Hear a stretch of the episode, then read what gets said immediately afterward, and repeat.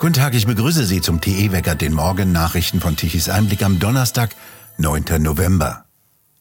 Einen Höchstwert an unerlaubten Einreisen und Aktivitäten von Schleusern hat die Bundespolizei im vergangenen Jahr registriert.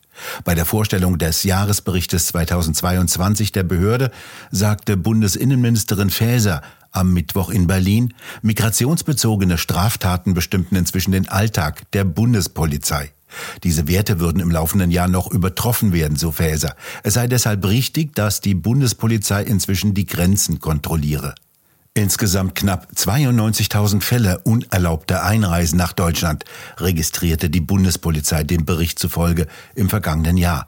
Dies sei ein Anstieg um 60 Prozent im Vergleich zum Vorjahr. Besonders bedeutend war demnach die irreguläre Migration über die Staaten der Balkanroute mit einem Anstieg von 136 Prozent. Bei den von der Bundespolizei festgestellten Delikten nach dem Aufenthaltsgesetz habe es im Vergleich zu 2021 eine Steigerung um 64,6 Prozent gegeben. Jeden Tag geben etwa zehn landwirtschaftliche Betriebe in Deutschland auf. In den vergangenen zehn Jahren zwischen 2010 und 2020 ist die Zahl der landwirtschaftlichen Betriebe um 36.000 auf jetzt 262.800 gesunken. Vor allem die Zahl der schweinehaltenden Betriebe hat sich von rund 60.000 auf 32.000 fast halbiert. Außerdem stiegen die Pachtpreise für Land um 62 Prozent im Bundesdurchschnitt an. Dies geht aus dem neuen agrarpolitischen Bericht der Bundesregierung hervor, den das Bundeskabinett gestern gebilligt hatte. Alle vier Jahre legt das Landwirtschaftsministerium diesen Bericht dem Bundestag vor. Viel zu viele Höfe hätten aufgeben müssen, sagte Özdemir, den es auf den Chefsessel des Landwirtschaftsministeriums gespült hatte. Die Landwirte seien zu Veränderungen bereit, bräuchten aber Planungssicherheit, so ein weiterer Özdemir-Satz. Das Ministerium unterstütze dabei, aber die Gewinne von heute dürften nicht auf die Kosten der Zukunft gehen. So ein weiterer Satz aus Özdemirs Mund. Er wird von Staatssekretärinnen angetrieben, die Landwirtschaft und Lebensmittelproduktion einschränken und auf sogenannte Bioproduktion umstellen wollen. Doch hierbei sind die Flächenerträge nur halb so groß wie bei der normalen Landwirtschaft. Es müssten also doppelt so viele Agrarflächen her, um die benötigten Lebensmittel zu produzieren. Außerdem wollen sie, dass alle mehr Pflanzen anstelle von Fleisch essen. Dass die Ernährungssicherheit zerstört wird, interessiert dabei nicht. Bis zum 15. November hat der Landwirt für eine sogenannte Mindestbodenbedeckung zu sorgen. Er hat seine Winterkulturen so rechtzeitig auszubringen, dass bis dahin mindestens 80 Prozent seines Ackerlandes wieder mit grünen Pflanzen bedeckt sind. Nach den Auflagen zum guten landwirtschaftlichen und ökologischen Zustand, ja so heißt dieser Gesetzesirrsinn wörtlich, müssen vom 15. November bis 15. Januar mindestens 80 Prozent der Flächen bedeckt sein. Dies hat die EU im Rahmen der gemeinsamen Agrarpolitik seit neuestem als neue ökologische Standards vorgeschrieben.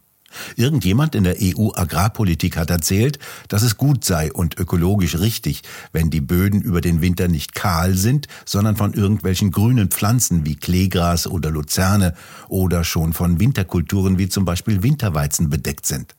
Leider hat die EU-Agrarpolitik vergessen, dem Wetter Bescheid zu sagen, dass es sich nach EU-Vorgaben zu richten habe.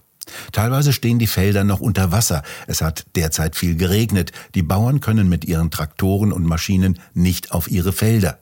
Nicht einmal mehr die Maisstoppeln konnten gemulcht werden. Bis jetzt also konnte noch nicht gesät werden. Bis Mitte November wird das nichts mit dem flächendeckenden Auflaufen. Jetzt hat das Land Nordrhein-Westfalen eine Ausnahme erlassen. Die Vorschrift gilt als erfüllt, wenn bis zum 15. November gesät wird. Es muss sich bis dahin noch kein Grün gebildet haben. Jetzt muss es also nur noch bis zum 15. November trocken werden auf den Äckern Nordrhein-Westfalens, damit die Bauern mit ihren Maschinen auf die Flächen fahren können. Andere Bundesländer dagegen beharren auf den EU-Vorgaben. Erinnert sei, dass die Berichterstatterin des EU-Agrarausschusses die gescheiterte Unternehmerin Fernsehköchin Sarah Wiener ist, die sich als Parteilose für die österreichischen Grünen ins EU-Parlament hat wählen lassen.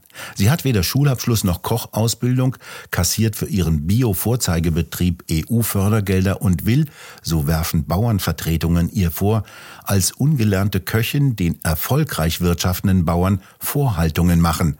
Schon allein das sei eine unerhörte Anmaßung. Da ist Hopfen und Malz verloren.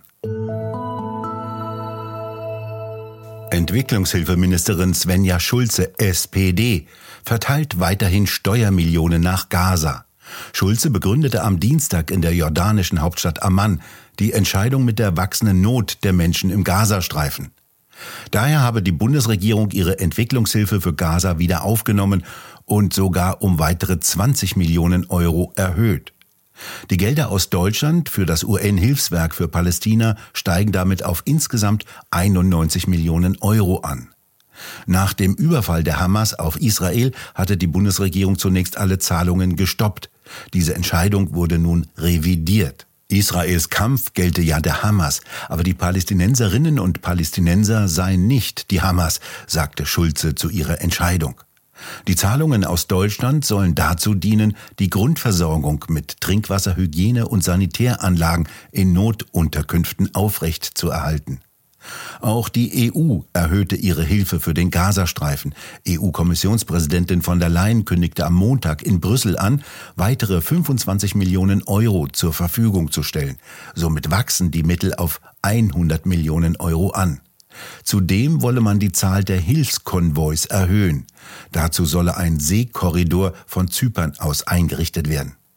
Von der Leyen sprach, ähnlich wie Schulze, vom Leid der Zivilbevölkerung. Israel habe das Recht, sich gegen die Hamas zu verteidigen, sollte allerdings zivile Opfer vermeiden. Jedes menschliche Leben zähle, sei es ein israelisches oder ein palästinensisches. Von der Leyen sagte weiter, dass auch Jordanien finanzielle Hilfe erhalten solle. Die EU wolle mit etwa 900 Millionen Euro der Wirtschaft und der Stabilität des israelischen Nachbarlandes helfen. So drückte es jedenfalls die Kommissionspräsidentin am Dienstag bei einem Treffen mit Jordaniens Staatsoberhaupt König Abdullah II. in Brüssel aus. Noch immer fehlt jede Spur des wegen Mordes zu lebenslänglich verurteilten Alexander Peripelenko. Bei einer Anhörung im Landtag in Baden-Württemberg über die spektakuläre Flucht des wegen Mordes verurteilten Deutsch-Kasachen wurde bekannt, dass eine elektronische Fessel mit einem Werkzeug geöffnet wurde.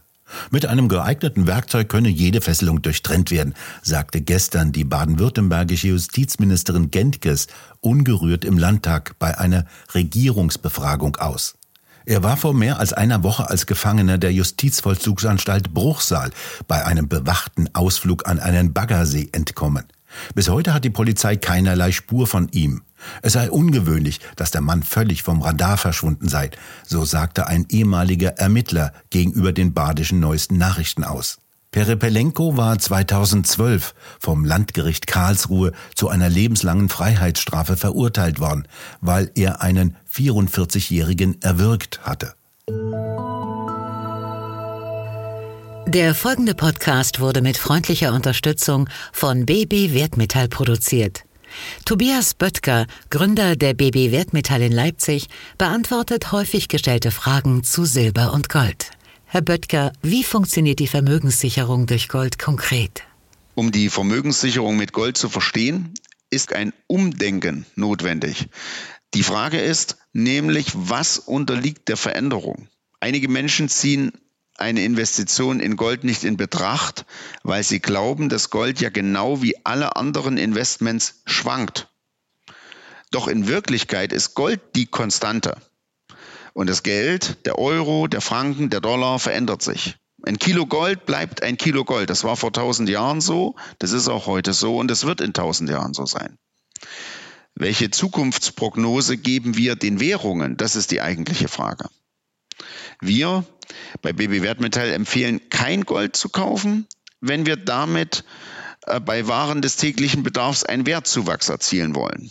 Wenn wir dagegen zufrieden sind, für unser Gold auch beispielsweise in zehn Jahren die gleiche Menge an Lebensmittel, Energie, Mobilität, Haushaltswaren zu erhalten, dann sind wir sicher, wird Gold uns nicht enttäuschen. Spannende Fakten rund um die Silber- und Goldprodukte der BB Wertmetall erfahren Sie unter bb-wertmetall.de. Sie telefonieren lieber? Dann erreichen Sie die Edelmetallexperten unter 0341 99 17 dreimal die Null. Von Nordwesten ziehen im Laufe des Tages Fronten heran und bringen Wolken mit, aus denen es immer wieder regnet. Am Nachmittag klart es kurzzeitig auf, bevor dann gegen Abend die nächsten Wolken mitsamt Schauern aus dem Nordwesten heranziehen. Im Osten und Südosten bleibt es den Tag über meist trocken und vielfach sonnig. Die Temperaturen bewegen sich um 10 bis 12 Grad und nachts sinken sie auf kalte 2 bis 7 Grad ab. Zum Wochenende hin wird es wieder kälter. In den Mittelgebirgen sinkt die Schneefallgrenze auf etwa 1000 Meter ab und in den Alpen kann es zu kräftigen Schneefällen kommen. Und nun zum Energiewendewetterbericht von Tichys Einblick. Deutschland benötigte gestern Mittag um 12 Uhr eine elektrische Leistung von 74 Gigawatt. Die konventionellen Kraftwerke trugen mit 22 Gigawatt um 12 Uhr dazu bei. In den vergangenen Tagen kam wieder Wind auf. Die Windräder konnten sich wieder ein wenig drehen und Strom liefern. 32 Gigawatt an elektrischer Leistung waren es gestern Mittag um 12 Uhr. Installiert ist übrigens eine sogenannte Nennleistung aller Windräder von ungefähr 66 Gigawatt. Haben sie aber nicht geliefert. Es fehlte am ausreichenden Wind.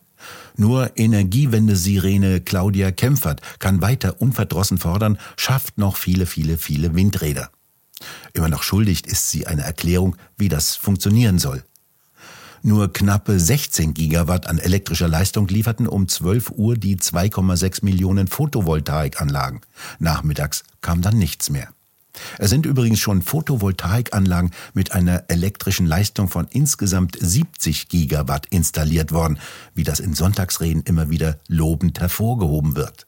Sonne und Wind müssten danach Deutschland vollständig mit Strom versorgen können. Tja, Herr Habeck, warum tun Sie das nicht? Wir bedanken uns fürs Zuhören. Schön wäre es, wenn Sie uns weiterempfehlen. Weitere aktuelle Nachrichten lesen Sie regelmäßig auf der Webseite tichiseinblick.de und wir hören uns morgen wieder, wenn Sie mögen.